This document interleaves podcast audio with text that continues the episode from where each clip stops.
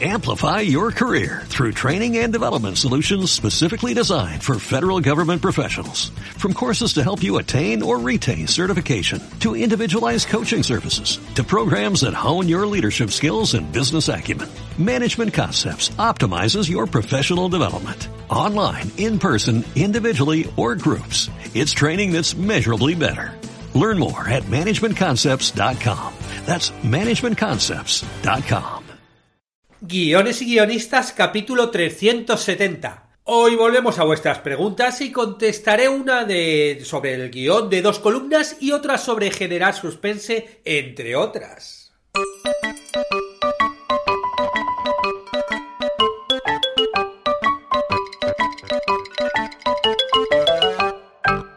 Buenos días a todos, bienvenidos a Guiones y Guionistas, el podcast con el que todos podemos aprender a hacer guiones y en el que el guionista es el rey y la guionista la reina. Yo soy David Esteban Cubero, vuestro anfitrión, y cada semana salimos al aire con dos programas en los que vemos un nuevo elemento, técnica o herramienta para que sepáis más del estructurado mundo de los guionistas y el característico arte de los guiones. Hoy, como os decía en la entradilla, volvemos a vuestras preguntas porque, bueno, la verdad es que hay muchas muy interesantes y cada cierto tiempo hay que ir sacándolas. Contestaremos a una sobre guion en dos columnas y a otra sobre cómo se puede generar suspense, entre otras, porque, bueno, habrá, habrá algunas más. Ya sabéis que podéis enviarme todas vuestras dudas a través de la web o de las redes sociales, Instagram, Facebook, YouTube, bueno, como queráis. Pero antes, recordaros como siempre que en la plataforma de cursos podéis aprender todo lo necesario para escribir guiones y convertiros en guionistas.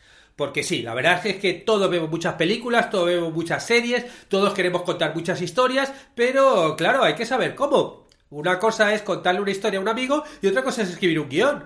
Y bueno, pues para eso está la plataforma, porque tenemos ya más de 60 cursos y bueno, quieras escribir lo que quieras escribir, vas a encontrar un curso como mínimo que te ayude a hacerlo, ¿no? Luego podrás ir complementarlo con los restantes. Porque bueno, cada semana salen tres clases nuevas. De hecho, hoy hemos subido el, eh, curso de creación de sitcom el octavo vídeo, ¿no? Eh, que es la segunda parte de cómo crear el dossier de venta de una sitcom.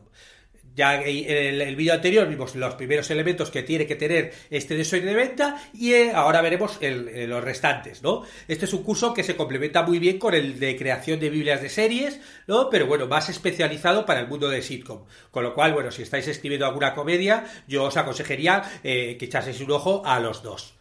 Y el sábado vamos a terminar ya con el curso de tips de construcción de escenas que, creó Guido Cortel para, para, para, la plataforma, ¿no?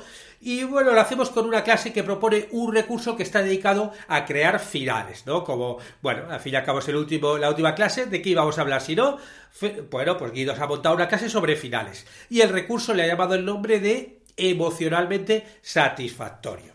Y bueno, como se está acercando ya las navidades, recordaros que, hemos sacado la, oferta, una oferta navideña. Una oferta que incluye un mensaje personalizado para la persona que quiera recibir, o sea, que quiera no, para la persona que reciba este, este regalo, ¿no? Porque es, está pensado como para hacer regalos. Tú decides, venga, vale, quiero regalar esto a tal amigo o amiga que quiere, que, o pareja o quien sea, que, que, quiera aprender a escribir guiones, y bueno, pues me lo, lo contratas en la web y yo le voy a enviar un vídeo personalizado, ¿no? Con tu mensaje que le va a llegar el 25 de diciembre o el 6 de enero, ¿no? Le, le llega ahí con la, con la suscripción. Es para suscripciones de 6 meses, ¿no? Y bueno, obviamente, si tú estás escuchando eso, a lo mejor eres, tú la persona que quieres que, se lo regalen. Pues no, pues ya sabes que le tienes que pillar la web, buscas ahí la paginita y le sueltas alguna indirecta, pues a quien quieras que te lo regale. Mira, mira qué regalo tan bueno, ay, me haría mucha ilusión. ¿no? Súper indirecta, ¿no? Lo he dejado, vamos, que les quede claro, no vaya a ser que no, que no lo entiendan, ¿no? Y, y bueno, y entonces serás tú la que la persona que lo reciba el mensaje y pongas la cara de sorpresa de ¡Ay, qué bueno! Si yo te dije qué bien que estuviste ahí escuchándomelo y no me lo esperaba y tal. Tienes que poner así un poquito cara de, de que te lo crees y que no te lo esperabas, pero bueno, lo importante es que vas a tener seis meses de cursos de guion con los 60 cursos que hay y con todos los cursos que van a generarse nuevos en estos seis meses. Con lo cual, bueno, va a ser un auténtico empacho. Y ahora nos vamos ya con vuestras preguntas. La primera eh, me la hace Felipe, me llegó, me, llegó por la web hace un tiempo y dice así. Hola David, aunque creas que ya lo has dicho todo, pues creo que tengo un tema para tus podcasts. Es que ontológico del oficio del guionista. Cuando el cliente te exige los guiones en un Word de dos columnas. ¡Puah! Pagué tanto por el draft y solo lo uso para mis proyectos personales. Como muchos, vivo del mundo corporativo y allí las leyes son las, que son las de la productora de turno. Tipos con formación audiovisual universitaria que, sin embargo, exigen el pinche diseño a dos columnas. Con el tiempo me he ido armando mis plantillas. Incluso me he metido en las funcionalidades del Word más de lo que debiera. En fin, ¿hay un estándar para este tipo de formato? ¿Le pasa a todos o es un fenómeno condicionado a la capacidad cognitiva de los directores chilenos? ¿O lo que piden es finalmente un guion técnico que debieran hacer ellos? Saludos y gracias por tu programa. Eh, postdata, sorry que escriba con mi seudónimo, pero no quise hacer pública esta catarsis. Muy bien, Felipe, te llamaré Felipe, ya que es tu seudónimo y es un nombre muy bonito. Bueno, pues sí, el mundo de los guiones en dos columnas, esto eh, realmente no. O sea, realmente no, no hay un estándar. Sí que hay un concepto, ¿no? De, guiones en dos columnas. En una columna se escribe eh, lo que se ve y en la otra lo que se escucha. ¿no? Del mismo modo que cuando escribimos un guion normal, el guion cinematográfico normal, en las descripciones pones lo que se ve, ¿no? Y en los diálogos lo que se escucha. Bueno, en las descripciones también puedes poner sonidos, ¿no? Pero, pero ese es el concepto de, hacer un guion, ¿no? Poner lo que se ve y lo que se escucha. Y aquí lo pone en dos columnas. Es algo, la verdad es que tú, ¿no? Como que hablas de los directores chilenos, pero, algo que tiene mucha tradición. Incluso ha habido épocas que los guiones de cine se escribían así también. Yo, de hecho, me sorprendió mucho eh, cuando estuve viendo, por ejemplo, los guiones de Berlanga, y eh, que, bueno, Berlanga es un director español que murió hace unos años, es uno de los grandes directores eh, que, hemos tenido en España, que escribía los guiones junto con Azcona, Rafael Azcona, que ese sí que es como el, guionista más, más famoso y consagrado de, la historia del cine español, ¿no? Entonces, yo un día, buscando sus guiones, que de hecho están en, la web de, de la Fundación Berlanga o algo así se llama, podéis buscarlo, y, buscando el guion de El Verdugo, ¿no? Que es una de sus películas más, más, más conocidas, claro, me di cuenta que estaba escrito en dos columnas y realmente me quedé bastante alucinado, porque no sabía, ¿no? Que lo, que lo escribían así. Y nada, igual, en un lado te van poniendo todas las descripciones de los personajes y en el otro lado los diálogos. Claro, cuando estamos acostumbrados a los guiones cinematográficos, es, es bastante difícil de, leer así, ¿no? las imágenes, esa raya en medio, además, claro, luego te cortan mucho las descripciones, porque claro, las columnas hay que, bueno, lo que dices tú, que te tienes que formatear. ¿Qué pasa? Que muchas veces eh, e, esto se utiliza, se utilizan más los guiones de dos columnas, no tanto como para cine, quitando estos ejemplos de que te he puesto de Berlanga, sino se usa más como, por un lado, por ejemplo, para el mundo de los videoclips, ¿no? Eso sí que se utiliza, que por un lado se, a veces se pone el, texto de las canciones, ¿no? La letra de las canciones, y por el otro las imágenes que quieres ir viendo. Hay gente que también lo utiliza eh, pues para vídeos cortos, tipo publicidad. Y lo que hacen también mucho es, es poner como muchas anotaciones, que yo creo que por eso es lo que dices, lo de, lo de, lo de que, te pidan el guion técnico. Porque es verdad que en, este tipo de guiones en dos columnas, como que, que, ponen muchas anotaciones del director, de tipos de planos, mucho audio, grafismos, ponen muchos elementos, ¿no? Y eso, no sé, a lo mejor es por eso por lo que les lleva al mundo de los directores a, como que les gusta este tipo de formato o algunos tipos de directores, ¿no? Sí que es verdad que como guionistas yo creo que casi todo el mundo lo, odian. Bueno, lo que pasa es que, claro, para mí es un error, porque yo incluso aunque tuviera que escribir un spot de 30 segundos, eh, yo lo escribiría en el formato cinematográfico normal, porque ahí también puedes poner todas las acotaciones del grafismos que quieres poner, los sonidos, cuando entra la música, todo eso ya está englobado dentro del guion cinematográfico. Con lo cual, al final, bueno, pues yo creo que, tiene que ver mucho con, la industria en concreto, y bueno, si a ti te lo piden a ti, pues, pues has hecho lo que, lo que haría cualquiera, ¿no? Que es montarte tus propios formatos y y mira, si lo quieres así, pues se lo das así, porque al fin y al cabo luego eh, es igual, tú vas a poner qué es lo que se ve y qué es lo que se escucha, y ya está. Y pues lo de la música, pues, pues en lugar, pues lo pondrás en la columna de donde se escucha junto con los diálogos, ¿no? Incluso los ruidos. También hay gente que lo utiliza en la radio. En la radio de, podcast yo también lo he visto alguna vez, como que lo han utilizado como para poner. Lo que pasa es que también, eh, por eso el, resumen de toda a tu pregunta es que yo sepa, no hay ningún estándar. el estándar sería eh, lo que se ve en un lado y lo que se escucha en el otro lado, ¿no? Pero, pero sí que es verdad que luego cada uno se lo customiza como quiere y se lo, y se lo adapta como quiere. Bueno, Felipe, No, no, sé, si te ha ayudado en algo, pero bueno, mucho ánimo con tus guiones en dos columnas y nada, hazte fuerte con, ese formato que te has montado y, a sobrevivir. La siguiente pregunta me la hace Ernesto vía web y dice: Hola, tengo una duda sobre escenas que se repiten. ¿Hay un modo de explicar que la secuencia se repite y solamente explicar los cambios? Y me pone entre paréntesis, es para dibujo animado. Bueno, Ernesto, yo no conozco ninguna, ninguna forma de, de, que, la típico estándar que, sería, por ejemplo, repeat o alguna cosa de repetir y que se repitiera. Y de hecho, creo que poner algo así sería contraproducente. ¿Y por qué? ¿A qué me refiero con eso? A, que cuando el guion, ¿no? Una de las, de las, de, las funciones del guion también es ver cuánto va a durar. Con lo cual, si yo tuviera que hacer una escena y, y luego repetirla, yo lo que sería sería hacer un copia-pega y volver a poner esa escena. Volver a poner esa escena para, para que luego tú, cuando acabes, pues yo que sé, si estás haciendo dibujos animados y tu, y tus guiones son de 10 páginas en estándar, porque es una serie y se va repitiendo, claro, si tú vas a repetir y, encuentras un sistema de decir, se, se repite la escena anterior, y, no lo pones y pones solamente la parte final, que a lo mejor es la que cambia, claro, a lo mejor ese guion te puede quedar en 8 páginas o te quedan 10 páginas, pero luego a la hora de rodarlo, o sea, a la hora de hacer la animación, te dura más tiempo del necesario. Con lo cual, si yo tuviera que hacer, hacer algo así, pondría lo que se repite, lo, lo pondría igual y luego pondría las cosas que se cambian. Si acaso, porque sí que es verdad que, claro, si como es animación y ya está rodado, no lo van a hacer otra vez. Entonces, a lo mejor en la descripción sí podría poner un aviso. Un aviso de se repite parte de la, de la escena anterior, de la escena 7, de la escena otro, como para que sepan que esa escena se repite y luego ya pondría, ¿no? Como a lo mejor un aviso al final, como, como, como que, lo que lo que ya es nuevo y no se está repitiendo. Y si no, directamente sin ningún aviso. Yo repetiría la escena y cambiaría lo nuevo.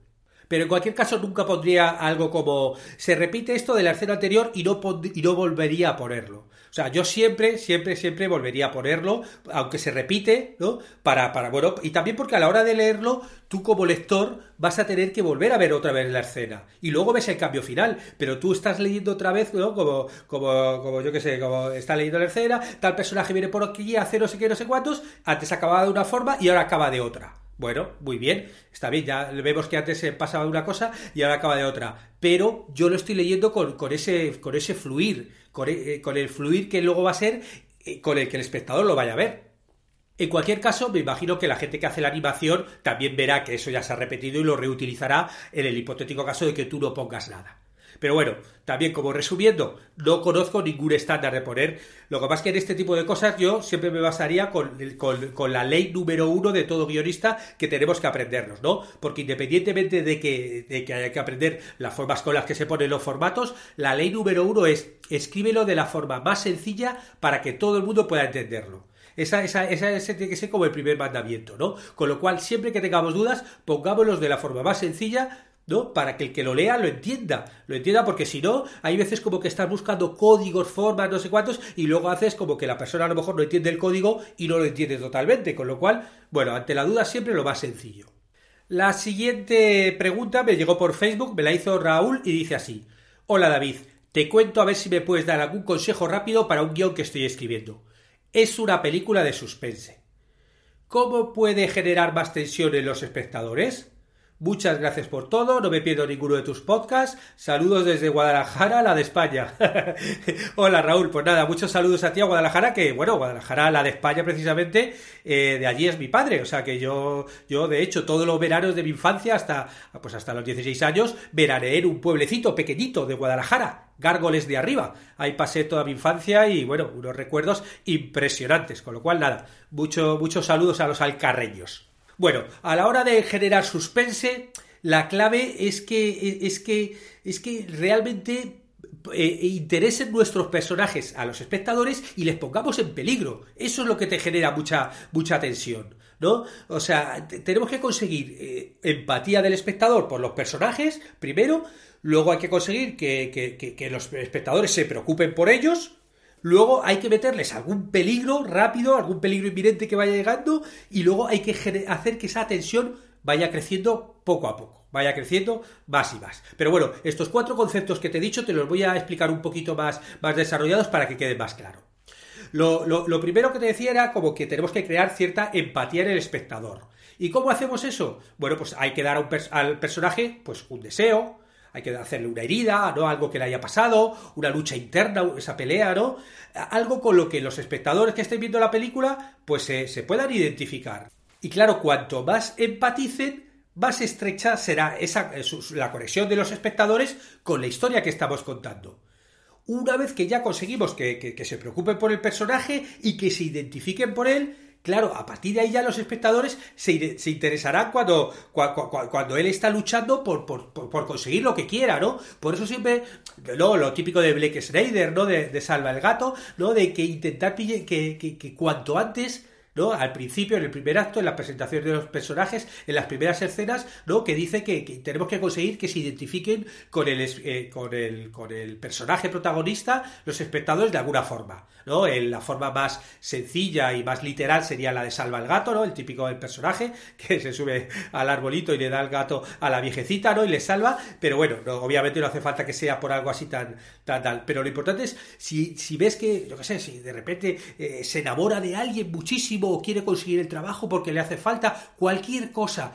Bueno, pues a partir de ahí nosotros ya, bueno, vamos a estar, empatizar con él y estar con él, ¿no? Con lo cual, bueno, lo primero es empatía. Lo segundo ya es que, que, es un poco relacionado con lo anterior, es que, que los espectadores se preocupen ¿no? De, si van a conseguir o no va a conseguir este, este objetivo. ¿no? Ahí se tiene que implicar.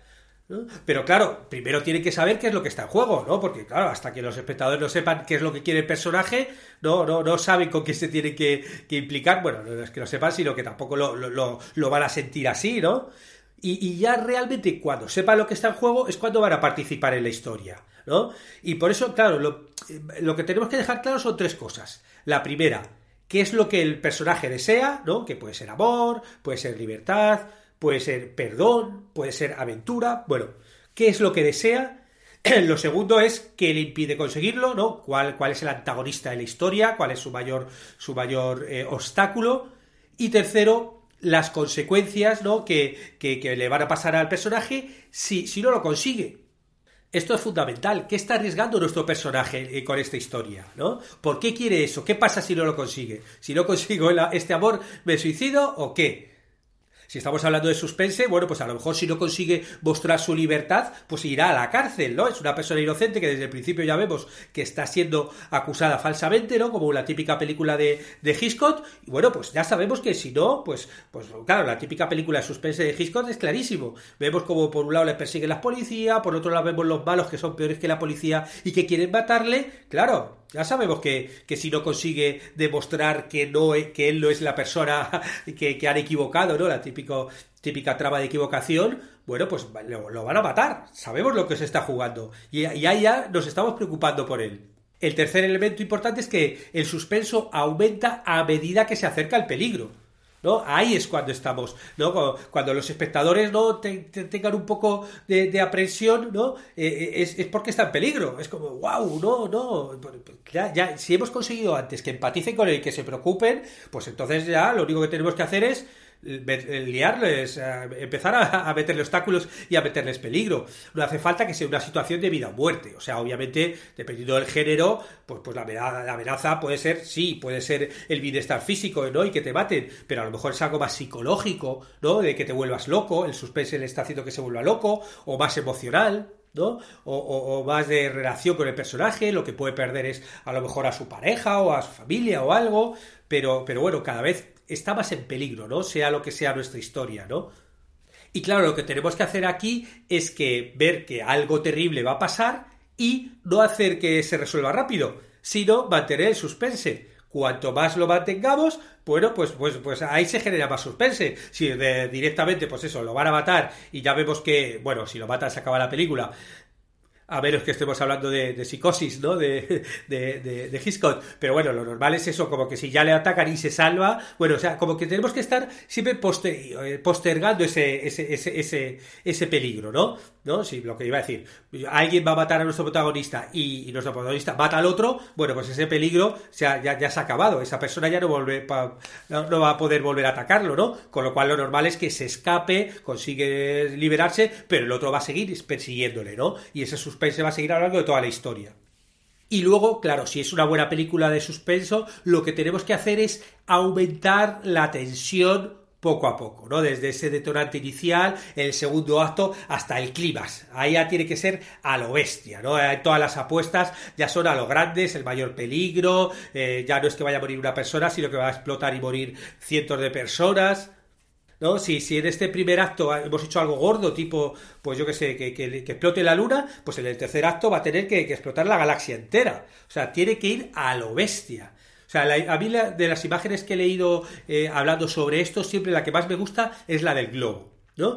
Tú eh, empieza tu historia y empiezas a inflar el globo. Y, bueno, tu historia de suspense va creciendo, el globo se va inflando, se va inflando, pero, claro, tú no puedes dejar y, sacar la boca y empezar a sacar aire. No, no, no siempre va a tener que ir a más. Siempre va a, vas a tener que ir inflando y el aire cada vez más y el globo tiene que eh, estar hasta el momento este que ya está súper grande, grande, grande, que parece que va a explotar, ¿no? En cualquier segundo. Es, eso, ese ya es el clímax. ¿no? Ese globo se ha ido llenando poco a poco, se ha ido llenando poco a poco, parece que nunca, nunca hemos aflojado, porque siempre la historia ha ido a más, y, y, no, y ya lo tenemos súper inflado y súper inflado, pero no, no aflojamos, no aflojamos. Y ya es cuando parece que va a explotar, que explota y tal. Bueno, pues ahí es cuando llegas al clima y ahí ya, pues o explota o acaba la película con ese momento de máxima tensión. Pero en las películas de suspenso hay que, hay que enganchar a la gente con la tensión y no, y no aflojarlo, ¿no? Por eso muchas veces a lo mejor las, las escenas de sexo en, algo de suspense eh, no es, eh, es un poco contraproducente porque lo que hacen es que esa tensión romántica o sexual se está eh, acumulando y entonces, bueno, pues de repente tienen ahí su momento de sexo y entonces ya se relaja, sale un poquito de aire del globo, ¿no? Y nos relajamos todos un poquito, ¿no? Pues es mejor casi como que no llegue a tenerlo, ¿no? Y que te genere ese suspense y lo vamos eh, prolongando, posponiendo poco a poco. Bueno, Raúl, muchas gracias por tu, por tu pregunta y espero que te haya sido útil a ti y a todos y todas los que los estéis escuchando. Muchas gracias a los que hacéis comentarios y valoraciones en iTunes, iVoox, YouTube o suscribís a Spotify, ¿no? Le dais al corazoncito ese verde, porque bueno, ayudáis a que este podcast siga creciendo. Y por supuesto, muchas gracias a los que os suscribís a los cursos de guion o contratáis las consultorías y mentorías, porque ayudáis a que este podcast se mantenga. Estaremos juntos los martes y jueves con nuevas técnicas, estrategias de análisis, para que aprendamos entre todos a ser mejores guionistas. ¡Hasta pronto!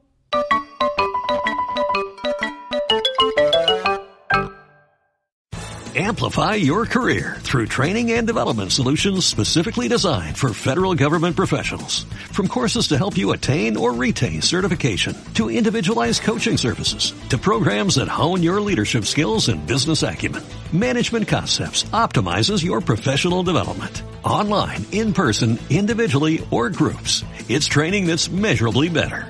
Learn more at managementconcepts.com. That's managementconcepts.com.